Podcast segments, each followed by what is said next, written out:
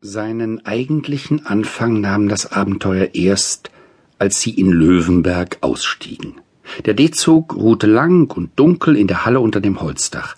Sie durchschritten einen Tunnel, oben in hellem Sonnenlicht stand die Kleinbahn, wie aus Holz gefügt, steif und verspielt. Sie stiegen ein. Claire? Wolfgang? Diese Bahn scheint noch lange hier zu stehen.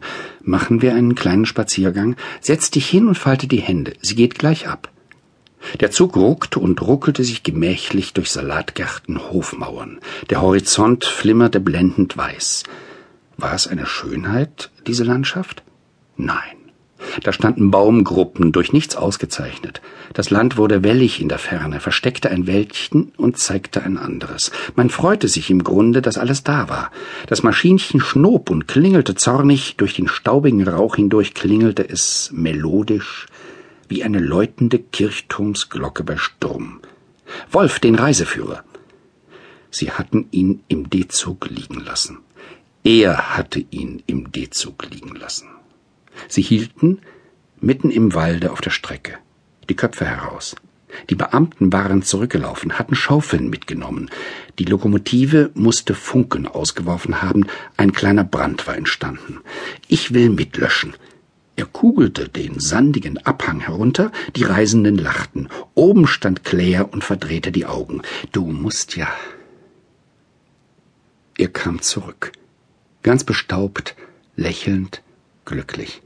Er hatte sich wieder einmal betätigt. Die Beamten kamen, stiegen auf, der Zug ruckte an. Eigentlich, na? Ich finde es heiter. Denk mal, mein Papa und mein Mama sitzen jetzt im Kontor, fahren in der Stadt herum und glauben, ihr Töchterchen wohlgeborgen im Schoße der treu sorgenden Freundin. Hingegen, hingegen, na ja, treu sorgen sorgst du ja für mich. Der Jäger nebenan hatte schon lange in sich hineingelacht. Er saß da, grün, bepackt, schwer und braun gebrannt. Man hatte, wenn man ihn sah, die Empfindung von ganz frühen, feuchten Morgen. Ein Mann tappt durch den halbdunklen Wald. Es riecht kräftig und gut. Das kleine runde Loch der Büchse guckte unheilverkündend, schwarz und dunkel in die Luft.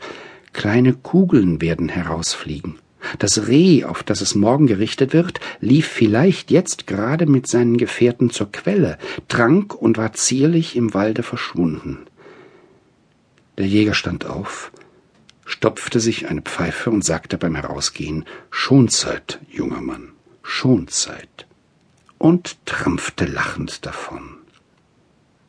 Das Coupé war erfüllt von ihrem Schreien, das die rumpelnden und klirrenden Geräusche übertönen sollte. Man verständigte sich nur schwer. Sonne weit über das Land. Wie? Sonne reit über das Land? Nein, Sonne weit. Land. Seh mal, ne Akazie, ne blühende Akazie, lauter blühende Akazien. Ist gar keine, ist ne Magnolie.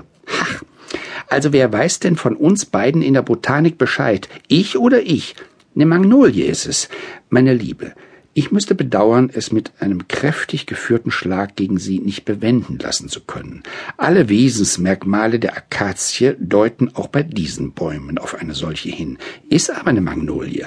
Herrgott, Claire. Siehst du denn nicht diese typisch ovalen Blätter, die weißen, kleinen, traubenförmigen Blütenstiele?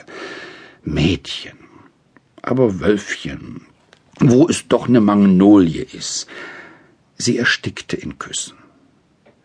Dann galt es noch, eine Bauersfrau nachzuahmen, die auf der letzten Station hochgeschürzt und breitbeinig stehen geblieben war, um sich vermittels ihres zweiten Unterrocks zu schneuzen. Claire erwies sich hierbei als geschickt und brauchbar. Endlich kamen sie aber doch an. Es zeigte sich, dass das Hotel, das sich schon durch einen Anschlag im Zuge als altbekannt und mit einer gepflegten Küche versehen angepriesen hatte, durch einen Wagen, zwei Pferde und einen Bediensteten vertreten war. Dieser Mann musste die Gepäckstücke holen, die man in Berlin sorgfältig aufgegeben hatte, zwei winzig kleine Köfferchen. Sie wurden verladen. Die Reisenden stiegen ein, sie rutschten auf den schwarzen, hier und da ein wenig aufgeplatzten Wachstuchkissen der Sitze herum. Die Fenster klirrten. Die beiden machten sich durch weit ausladende Handbewegungen verständlich. Der Wagen war leer, die Chaussee staubig und öde.